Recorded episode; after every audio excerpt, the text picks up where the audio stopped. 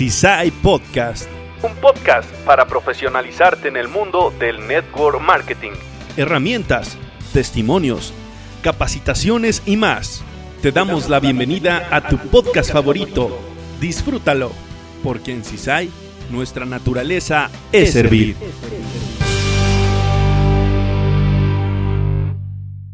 Muy buenas tardes familias ISAI, bienvenidos a este episodio Aprende, Capacítate y Duplícate con tu amiga Ana Álvarez. Tras de cámaras Ana Trillo y por el día de hoy Ventura también que está aquí ah, dando, dando el soporte y todo lo que se necesita en este podcast.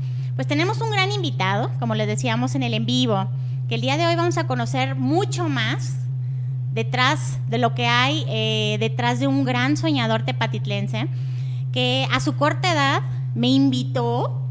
Yo que digo que soy la reina de los sueños, la verdad es que yo digo, no, es que tienes que soñar y no sé qué, y la verdad es que sí soy muy soñadora, pero hay muchos sueños que tenemos como muy ocultos. Y justo ahorita atrás de cámaras platicamos, este, pero antes voy a presentarles a todos ustedes a Rafa Franco. Bienvenida, bienvenido Rafa a este tu podcast. Muchas gracias Ana, es un honor estar aquí. Al contrario, el honor es para nosotros y para quien no conoce a Rafa Franco, en el en vivo también comenté que él ya había estado de una manera indirecta en eh, la convención pasada. ¿Cómo es indirecta? Pues, si se acuerdan, que nos presentaron un comercial, un comercial eh, presentando a la nueva línea Avisai. Este, tú lo, tú lo, tú lo hiciste todo, ¿cierto? Sí, bueno, de la mano de, de Marco, de Dana, de todos los involucrados, hicimos realidad la idea realidad la idea y le cambiaron todo. La verdad es que Trillo, toda la familia Trillo, Marco Trillo, porque yo pensaba que se llamaba Trillo. Ya hasta que dije todos Trillos, pues no, es su apellido. Pero bueno, ¿quién es Rafa? Ahorita vamos a entrar en más detalles de dónde es, qué edad tiene, para todos nuestros escuchavientes o nuestras escuchavientes también, casado, soltero, viudo, divorciado, quién es, y vamos a, entrar en más detalles ahorita con preguntas, pero hacía una, una este, presentación general para todos nuestros líderes. Bueno, mi nombre es Rafael Franco Gómez, yo soy de Tepatitlán, Jalisco, tengo 26 años, por ahora, casi 27. Ah, sí. Y, y ¿quién es Rafa? Es una pregunta bien compleja porque, digo compleja porque hay varias partes, eh, ¿cómo lo puedo decir? Bueno, mi pasión, mi pasión hablando de una carrera o de una profesión es el cine y la música. Así que he tratado de mezclar ambas partes con lo que con lo que hago, pero pero ese soy yo. Orgullosamente de Tepatitlán. Sí. Este, justo antes de cámaras también platicábamos que tiene un lugar muy privilegiado aquí en donde anteriormente se hacían bodas este, 15 años y todo este tipo de cosas, pero es el japonés, el vivero el japonés, ¿no? Que está ahí antes de entrar a la, a la Colosio.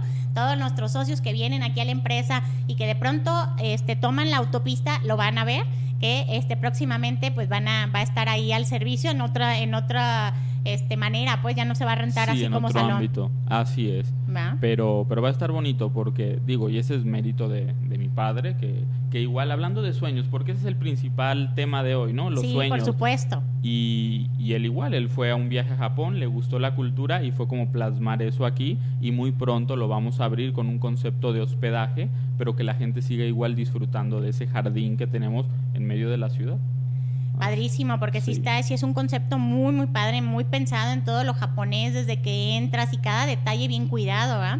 Sí. Este, pero bueno, esa es una de las partes para que también conozcan. Su papá es oftalmólogo, ¿cierto? Así, es. Muy reconocido aquí en Tepán, pues que también eh, lleva el mismo nombre, es el, el, encargado de que te llames Rafael Franco. Y este, pero vamos a, a, tomar otra vez, retomar cómo conocimos a Rafa y dónde Perfecto. está este sueño que yo tenía yo les quiero compartir que hace un poco, eh, por medio de Ventura, aquí tras de cámaras, me dijo, quiero que conozcas un poquito de lo que hace Rafa. Yo desde mi punto de vista había visto algo, pero no sabía tan grande todo, todo, todo lo que hay atrás de, de, de Rafa, ¿no? Entonces llego y sin duda tiene una casa... Miren, de veras que nosotros vamos por la vida así como, como calandrias, ¿no? Y yo nunca había volteado, aunque es un paso para mí muy común, la, la, la calle Bartolo Hernández, nunca había volteado hacia arriba. Y ese día volteé y yo digo, wow, o sea, está espectacular también el anuncio, ¿no? Se llama Videofilm, ¿o cómo se llama? Filmolan. Filmolan. Sí. Espectacular, ¿no? Pero dentro de esa casa, y más que casa, es un estudio completo, ¿no? Así es. Y me encantó ver que un chavito de 26 años, con todo el respeto que, que merecen, pues muchísimos, porque no, no todo el mundo alcanzamos a tener la visión que tú tienes a tu edad, muchas veces la desarrollamos mucho más adelante o la misma vida nos va haciendo que desarrollemos la visión, pero tú, el presentarme cada una de las habitaciones que tenías, aquí hacemos grabaciones, aquí hacemos las filmaciones y cada uno tiene como una pues, pues yo creo que es como un evento que tú estás viviendo, o sea, es una cosa espectacular porque desde que entras se siente una energía muy padre. Entonces, eh, el que salgas tú y nos presentes, aquí está su casa, bienvenidos, y hay un animal así de un lado y otro animal del otro lado, y yo decía aquí, no, nada más es como una, una pues un lugar, ¿no? Para, para grabar. Claro, tiene mucha historia, pues. Digo, historia de lo que nosotros hemos creado ahí. Exactamente. Sí. Y eh, nos pasamos a un espacio en donde los que no sepan, hace poco tiempo, no hace tanto, estuvo un pianista pues a nivel mundial bien reconocido que es Raúl Di Blasio. Pero muchos sabíamos que vino, pero no sabíamos cuál era la razón por la cual venía, ¿no? Sí. Entonces, este, el darnos cuenta que un jovencito como Rafa, a tus 20 y algo, porque hace cuántos años vino a Tepa. Como tres años más o menos. Tenías 23 años. Entonces, 23 años y con esta poca edad, porque yo también tengo hijos de 18 años y seguramente si me dicen, mamá, voy a traer a Raúl Di Blasio, yo, ¡ay! ¿Cómo, no? Y aunque yo soy soñadora y me, y me considero una persona que siempre está como, este, como innovando, no me imagino que mi hijo de veintitantos piquito años diga, voy a traer a Raúl Di Blasio. Pero, ¿de dónde nacieron esos sueños ya para platicarles también cuál es el sueño más grande mío? Yo siempre le doy el mérito a mi papá, que yo desde pequeño yo tengo recuerdos de él de, de poner esa música instrumental en la casa. Tengo el recuerdo claro, yo no sé qué tan chiquito estaba yo, pero de seguro estaba pequeño porque conciertos de Yanni en la Acrópolis, el Taj Mahal, yo, yo tengo el recuerdo de él sentado en su sofá en la sala viendo esos conciertos espectaculares y yo escuchaba la música, me llamaba la atención, me sentaba con él, veía un rato y luego ya seguía lo mío. Así que él siempre me inculcó esa música como poco a poco. Fue la música con la que yo crecí y lo, lo que comentas de Raúl Di Blasio, eso fue muy curioso porque en sus 25 años de casados se lo traje de sorpresa. O sea, yo no sabía, o sea, busqué la manera y lo traje de sorpresa que tocara con él y de ahí se, y de hecho yo mis hermanos me decían, "Es que estás loco, es que cómo puedes hacer eso?" y les dije, "Espérenme. Aquí hay un es una jugada con doble propósito. Voy a traer a Raúl Di Blasio, pero porque voy a trabajar con él. Cuando él vea mi trabajo, él me va a invitar a trabajar con él. Me dijo, es que estás loco. Y efectivamente así fue. O sea, a partir de eso, o sea, mi propósito era, era matar, como dicen, dos pájaros de un tiro. Y ahí es cuando empiezo a meterme en el ámbito de la producción, empiezo a conocer más de cerca el mundo de los conciertos, después músicos de Yanni me invitan a trabajar con ellos y como que me dejo ir por ese mundo de, de la producción de conciertos, para eso yo ya había estudiado cine, que, que yo siempre he dicho que es mi pasión porque es donde se mezclan todas las artes, a mí me gusta pintar, aquel cuadro que, que firmaste en esa visita, Padrísimo. ese fue un cuadro que hice para que la gente que va al estudio ahí lo firme. Y yo tomé la decisión de hacer películas porque dije, bueno, una película mezclas la pintura que me gusta a mí, la música, la cámara, la dirección, el escribir el guion. Es mezclar un montón de artes, o sea, para crear un producto final. No, qué espectacular. La verdad es que tú lo platicas y se oye tan fácil. O sea, como, ay, mira, nada más traigo esto y esto, esto. Pero para que tú te en tu cabeza, de, de independientemente de la edad, la visión que tienes. Porque yo te decía algo, cuando yo te vi, yo dije, no, es que tú eres un, tienes mente de empresario. Con tu talento, pues vas a llegar muchísimo más lejos de donde estás ya, ¿no? ¿Por qué? Porque a lo mejor no todo el mundo conocemos la versión de Rafa Franco como un empresario. Porque Sí. aparte vendes esa, me, me enseñaste una cosa que yo dije, no, no, o sea, le hizo un cuadro a Kiko, al que conocíamos el chavo, a Kiko le hizo un cuadro y con ese cuadro le vendió toda la idea de que vamos a hacer una película, ¿no? Y que te Sí. dijo como que no, pues a mí me, me presentas algo así, pues por supuesto que eso se llama visión. A través de tu visión le vas a presentar algo que tú ya sabes lo que va a ser principio, mediano y fin de una película y que tú sabes lo que conlleva, ¿no? Sí. Y que por supuesto es un trabajo que va a valer la pena, pero tienes que venderlo. Entonces, eso es empresario con talento. Tienes dos cosas grandes que vas a despuntar muchísimo más. Pues gracias Ana por hacérmelo ver, porque a veces quizá no soy consciente de, de eso y ahora que me lo dices digo, bueno, sí, hay, hay, me estoy acordando de muchas cosas.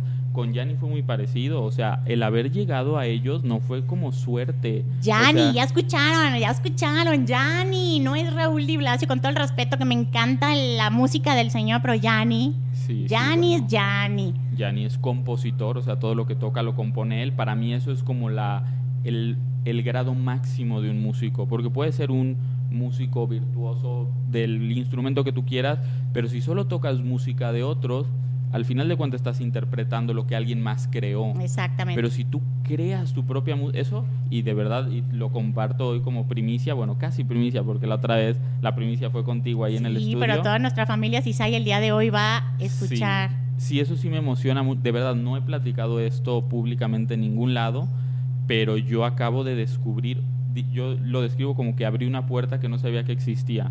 Porque hasta este momento de mi vida, todo lo que he hecho, siempre me gusta como decir, voy a hacer esto. Que la gente sepa que voy a eso, que sepa que no es suerte, porque mucha gente, eso sí me, no que me moleste, pero sí mucha gente es como, ah, pues es suertudo, o su papá, o no, es trabajar por eso y al final de cuentas lo que importa es que uno sepa que uno trabaja por eso. Pero esto de la música fue muy curioso.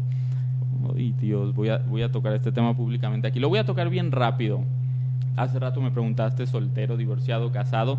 Soy soltero, pero la música llega a mi vida de, un momen- en un- de una manera súper inesperada porque de terminar una relación yo no podía ni dormir. Y yo me bajaba al piano y lo que traía dentro de mí trataba de sacarlo de una manera y yo no sabía ni lo que tocaba, pero tocaba y podía irme a dormir al menos. Hasta que un día digo, bueno, dejo mi celular grabando y sigo así durante como un mes.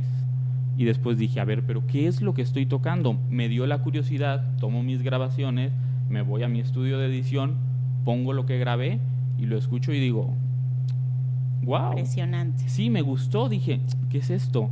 Lo bueno es que lo había grabado porque yo no soy músico, yo no estudié música, yo no sé de notas, yo no sé de partituras, pero grabé lo que había hecho. Así que a raíz de eso, est- estoy como para, para contar el- lo, lo del tema de la música, cómo nace, es de esta manera. Y a raíz de ahí, hablando también de los músicos de Yanni y todo, cuando hago esta canción, o sea, yo la escucho y digo, no, esto necesita violín y necesita cello. Curiosamente tenemos la amistad con el violinista de Yanni, que para mí es de los mejores del mundo. De hecho, si le ponen en YouTube mejor violinista del mundo, sale este señor. Y sin dar mucho detalle en eso, eso lo platicamos después, logré hacer lo que quería. Hago esta pieza como una terapia para mí, como un regalo para mí y pensando este tema lo voy a tener para una futura película. Voy a hacer hasta la música de mis películas. Eso se me Está hace impresionante. La verdad es que cuando nos diste la primicia, y yo agradezco a Dios y a la vida que nos hayas dado la oportunidad de, de gozar, porque fue un momento mágico, no me va a dejar ven- mentir Ventura, que estuvo a un lado de conmigo, en donde cuando tienes el pelómetro, así como que toda la emoción y, y no lo puedes, no lo puedes este, evitar. Yo recuerdo el sentir, ¿no? Yo, yo estaba tan emocionada escuchando eso que yo decía, ¿cómo es posible que, que- que- que exista un talento en Tepatitlán de este tamaño? Porque es un talento impresionante que nosotros tenemos que darlo a conocer muchísimo más. Porque yo cerraba mis ojos y yo me trasladaba a un homenaje, me trasladaba a algo grande, como, como, pues mira, nosotros hablamos siempre de los sueños, del positivismo, del cambiar nuestro mundo, el cambiar la vida. Nos asustan las guerras de Ucrania, pero ¿qué hacemos con nuestra propia guerra, no? Empezar desde nosotros y cambiar el mundo. Así nacieron los más grandes soñadores. Entonces ver a un Rafa este, y, y vislumbrar con su música, porque lo vamos a decir muy fácilmente, éxito, digo, este, suerte, como quieran decirlo. A final de cuentas lo hizo, sí, cállese la boca y aprenda, porque algo yo no he hecho que, que- que está haciendo este chavo, ¿no? Sí. El traer a un violinista del tamaño que el que tú trajiste a Tepa, a tu casa, porque ni siquiera, para que veas, este, yo te conocía de, de- de nombre, pero nunca el escuchar, el platicar contigo y el nutrirme de tu visión. Este, no me fijaba ni dónde vivías, pero cuando vi, cuando escuché y vi cómo estaba este señor gozando tu música y, trajiste el cello también de la música de la, de la, de la orquesta de Yanni y contigo. Y yo decía, qué espectacular, todo el mundo tiene que saber. Y cuando él lo comparta, vamos a hacer una invitación especial para que estén. Y tienen que sentar cerrando sus ojos e imaginando la magia, ¿no? Porque esa es música. Desde mi punto de vista, lo que te traslada a un nivel superior, eso es lo, la música real. Y es lo que la magia de la música. La magia de la música, el que puedas sentir, aunque no sepas que tenga una letra. No ocupas ni saber lo, que, lo que en la letra dice, pero se siente. Se siente, se goza cuando no la pusiste. Yo no podía parar de llorar. Mis ojos estaban cerrados, pero yo no podía parar de llorar. Me quise portar valiente un ratito porque dije, no, pues cómo, voy a hacer el ridículo aquí. Pues no, yo estaba sintiendo y yo estaba viendo pues un soñador y me encanta transformar no nada más Tepatitlán, sino nuestro México, ponerlo en un lugar bien alto para que las personas sepan dónde está posicionado y que en México tenemos ganadores, tenemos personas talentosas, tenemos personas soñadoras y que vas a llegar muchísimo más lejos. No sin adversidades, porque eso son lo que forma nuestro carácter para, para la siguiente. Voy a regresarme un poquito a un tema súper delicado que nosotros aquí manejamos mucho, mucho, mucho, porque de pronto dicen, ay, tu papá te lo pagó. No, corazones, tras de cámaras platicábamos y ahí como me dio permiso de preguntar cualquier cosa, pues se le vamos a, decir, él estaba estudiando medicina, pero no te apasionaba. No, no, no, para nada. De hecho, yo el día que entré a la carrera le dije a mi papá, pero prométeme que terminando medicina me vas a ayudar a estudiar cine. Y me dice, sí, claro que sí en su momento. No Uno como papá, yo me pongo en lugar de tu papá y dijera, sí, se va a olvidar, ¿no? Va a pasar toda su emoción, pero tú la emoción la sientes, yo creo que te vibra la sangre, ¿no? Sí, yo creo que así era. Yo creo que él creía eso y quizá yo no pensé lo que le pregunté, porque la verdad era absurdo pensar en estudiar una carrera que yo no quería para después hacer lo que quería. Pero Ana, ¿sabes que en serio todo, todo es para algo? No por algo, es para algo. ¿Por qué digo esto? Porque sí, entré a medicina, no, yo no sentía nada ahí. De hecho, durante medicina yo hacía mis guiones para películas que ahora estoy haciendo. O sea, yo estaba en otro mundo. Mientras, ¿Sabes? Nunca viajé tanto a ver a Yanni como mientras estudiaba medicina. Porque estás muy desocupado. Exacto, cuando un estudiante de medicina en forma no está desocupado. Yo no era un estudiante de medicina, yo estaba ahí, pero mi mente estaba en otro lado. Y bueno. ¿Cómo fue que le dijiste a tu papá, sabes qué, papá?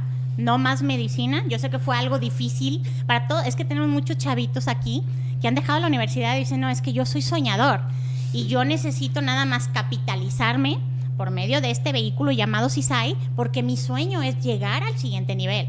Y nuestra filosofía de networker no es, tienes que ser, por supuesto que tienes que tener la carrera de profesión de networker, pero como capitalización para que tú hagas los sueños que a ti te gusten sin el problema del dinero.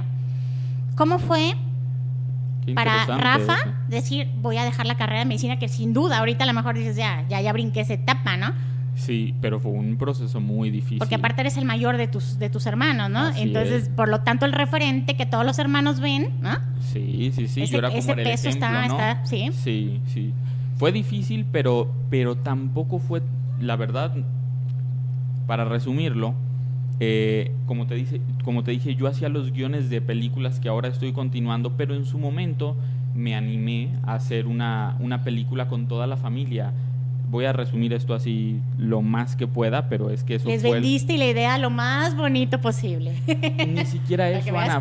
no, no fue tanto mi mérito. Eh, fue, sin yo darme cuenta, fue con hechos, no fue con palabras. Yo no le dije a mi papá la primera vez quiero, quiero salirme fue haciendo una película. O sea, si puedo Demostrando. no diciendo, no, es mi pasión nada más por un berrinche, sino te voy a decir de lo que soy capaz. Sí, porque hicimos la película, me apoyó mucho la familia. De hecho, Ventura se acordará, fue parte de la película. También Ventura. Y la estrenamos en, en Cinépolis. Fuimos, rentamos la sala y, y, saliendo de ahí yo recuerdo a todas mis tías que salían y le decían a mi papá, así como agita la mano, la mano, Rafa, ¿qué hace tu hijo estudiando medicina? O, o sea, la gente le empezó a decir a mi papá y fue hasta que yo dije, ¿qué estoy haciendo? Le dije, papá, quiero hacer esto.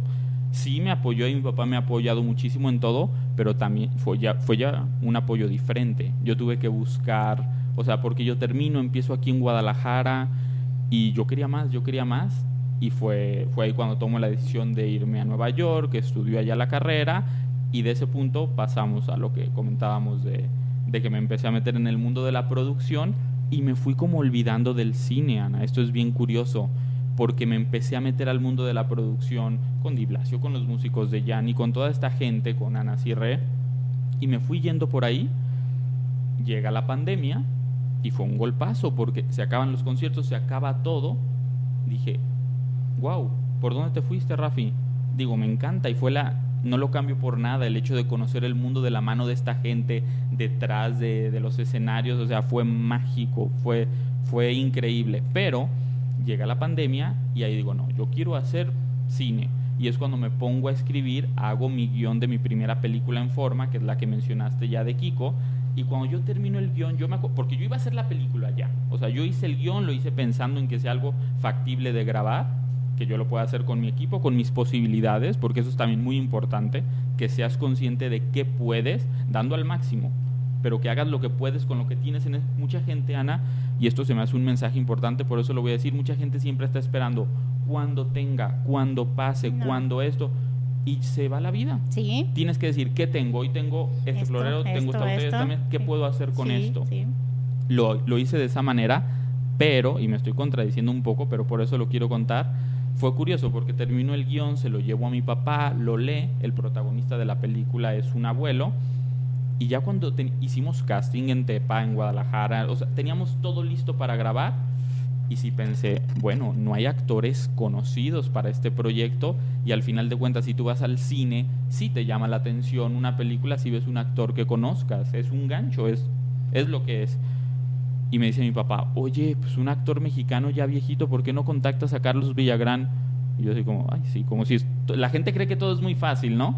Que sí es posible, no es tan fácil para no hacer el cuento largo, me metió esa espinita y dije, si yo sí veo a este señor como el personaje y sin dar detalles, pues lo logro. Busco la manera y logro sacar una cita en su casa con él en Querétaro. Y es ahí cuando pienso, pero no voy a llegar y le voy a platicar, oiga señor, quiero hacer una película. ¿Y tú quién eres, no? Exacto, tengo que llegar con algo. Es por eso que hice ese póster de la película y ese fue el gancho. El yo recuerdo su cara al ver el póster. Dijo, Rafa, yo estoy dentro. Y le digo, bueno, sí, pero ¿de cuánto estamos hablando? No te preocupes por eso. Yo entro como, como coproductor, como, como parte del proyecto y si nos va bien ganamos todos y si no... Y ahí va, ese proyecto ahí va marchando.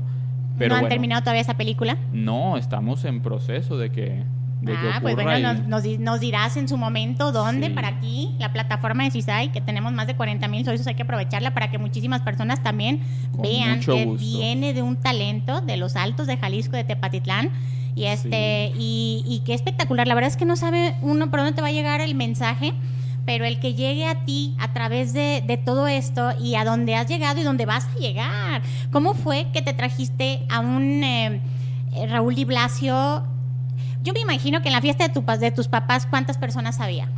Como 300, 400. Pues fue algo sumamente em, íntimo. Imagínate, imagínate qué espectacular. Yo imagino la escena en donde está Raúl y Blasio tocando los 25 años de tus papás, así nada más, ¿no? Sí, sí, sí. Qué espectacular.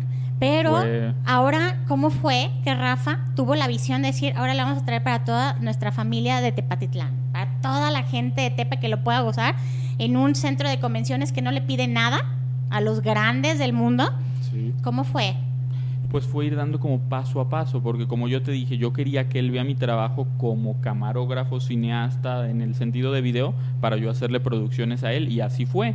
Y como ya comenté, estábamos de gira, todo muy bonito, pero yo quería dar otro paso. Y digo, bueno, si yo estoy viajando por el mundo, lo estoy grabando a él, pero quiero más quiero dar un paso más y empecé a analizar cómo funcionan los conciertos, cómo hay un empresario que le paga al artista y paga un teatro y paga un rider y paga publicidad y él es el que hace realmente el negocio. La gente ve al artista, el artista cobra su sueldo y vaya una persona o llene, él va a lo seguro.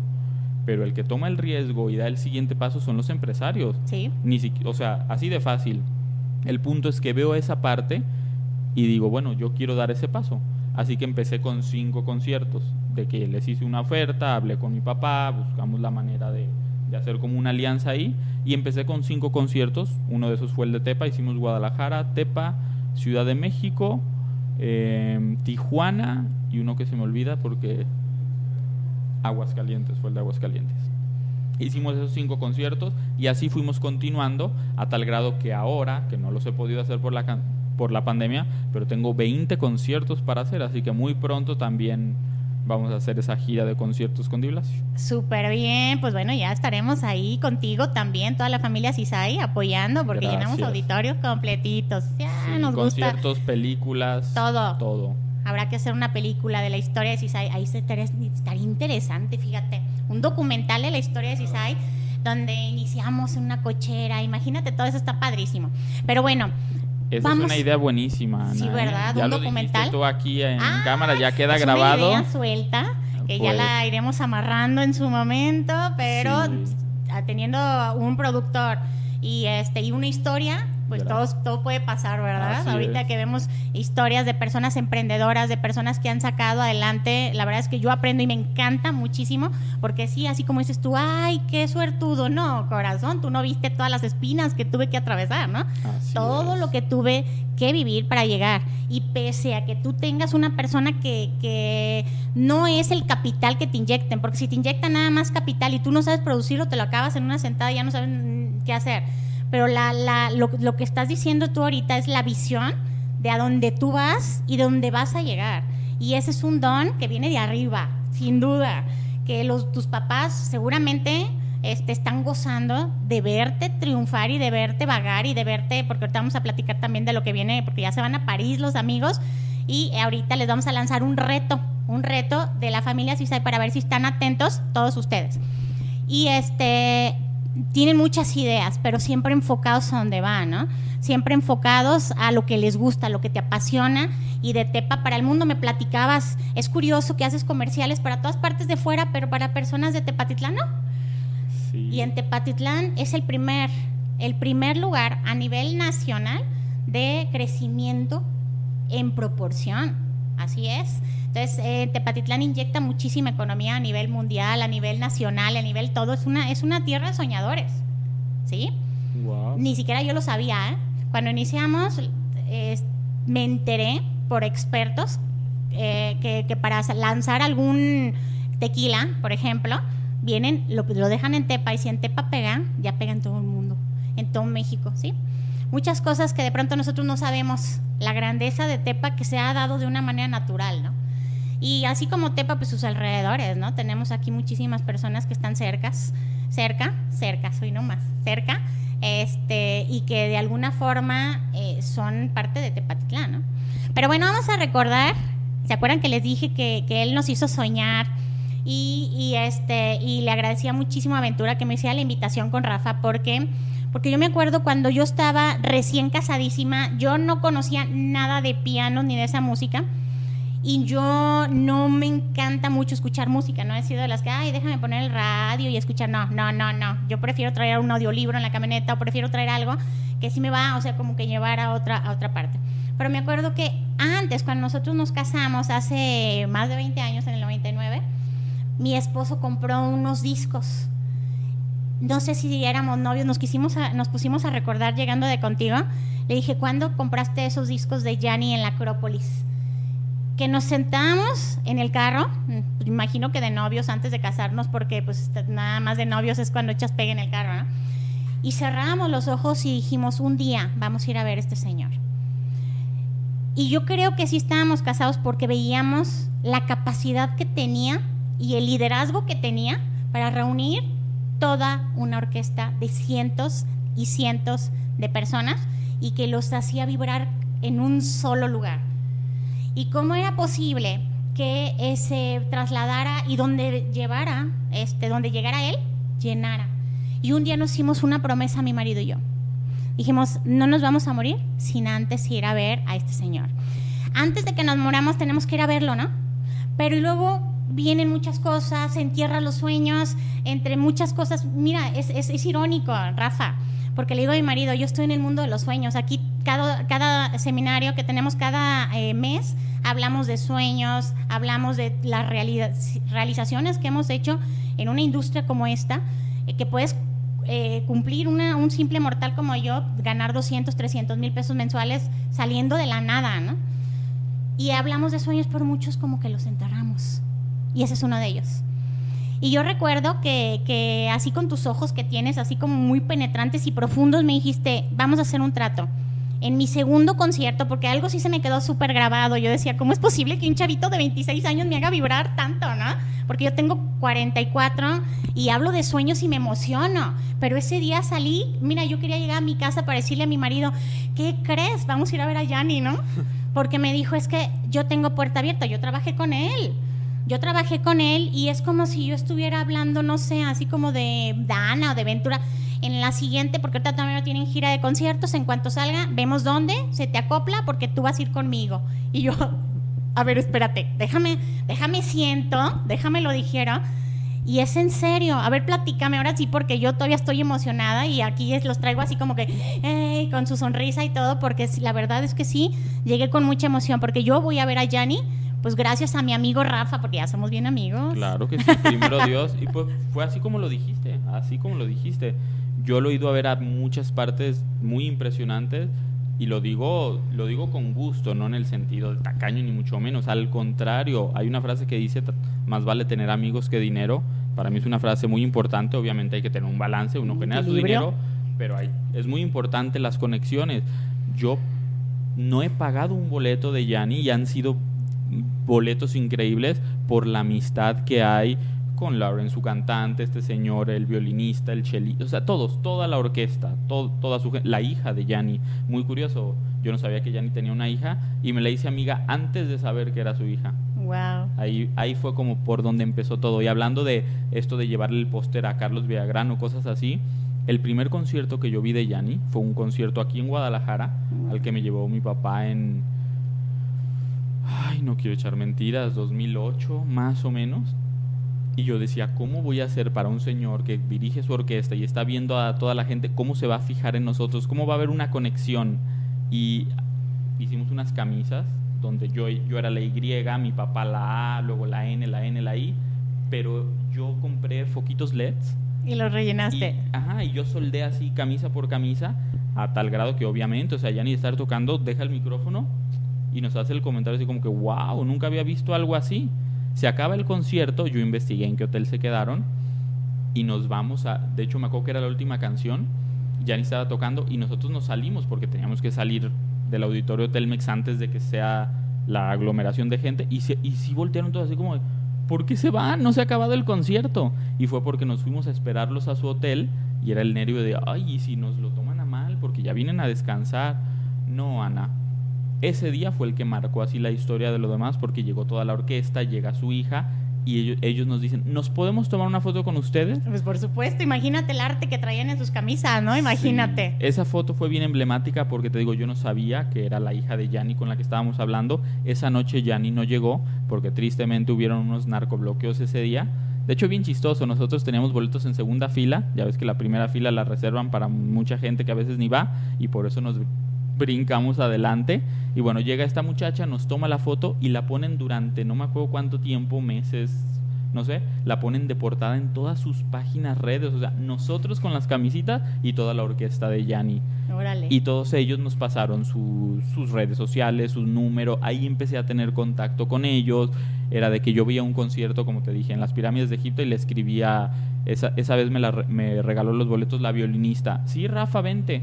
Y ellos me daban los boletos a cada lugar al que llegábamos, después, después es que empecé a trabajar con ellos. Pero bueno, hoy por hoy, cuando Yanni regrese de gira, vamos, hasta eso lo documentamos y, y lo no, ya aquí quedó pero- grabado. No, no, no. Ahora sí me lo tienes que cumplir porque ya me emocioné otra Claro vez. que sí. Ay, no, sí, Con la verdad es que sí, padrísimo y, y me encanta. O sea, es una la música que te lleva a soñar. Pero mira, te voy a decir una cosa y bien honestamente no le pide nada a tu canción. Pero nada, Gracias. nada, nada. Tú tienes talento en las manos, tienes mucho talento. ¿Por qué? Porque a lo mejor yo puedo tener otra cosa que me encantó de ti, es decir, ¿saben qué? Pues si yo estoy viendo aquí todo el asunto, ¿por qué no voy a comprar un piano y yo se lo rento? Me encantó esa parte. Le digo a mi marido, Y esa parte no la mencioné, pero Oye, sí. está espectacular, porque eso se llama un empresario. Y de pronto nosotros nos, ay, no, no soy empresario, sí, sí eres. Cada detallito que tú estás haciendo el extra, el valor agregado, eso es el empresario. Eso es lo que marca la pequeña diferencia entre ser un empleado a ser un empresario. Y donde estás viendo, oye, ¿qué pasa si yo me lo traigo todo? Porque tú alcanzabas a ver, ¿cuándo? ¿Cuándo me voy a traer? Pues ya empezaste con Raúl Liblacio.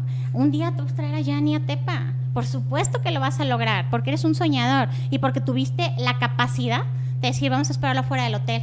Y es un riesgo que te pueden haber hecho, órale, para afuera. Ah, no. O sea, eso es el correr los riesgos de los grandes emprendedores.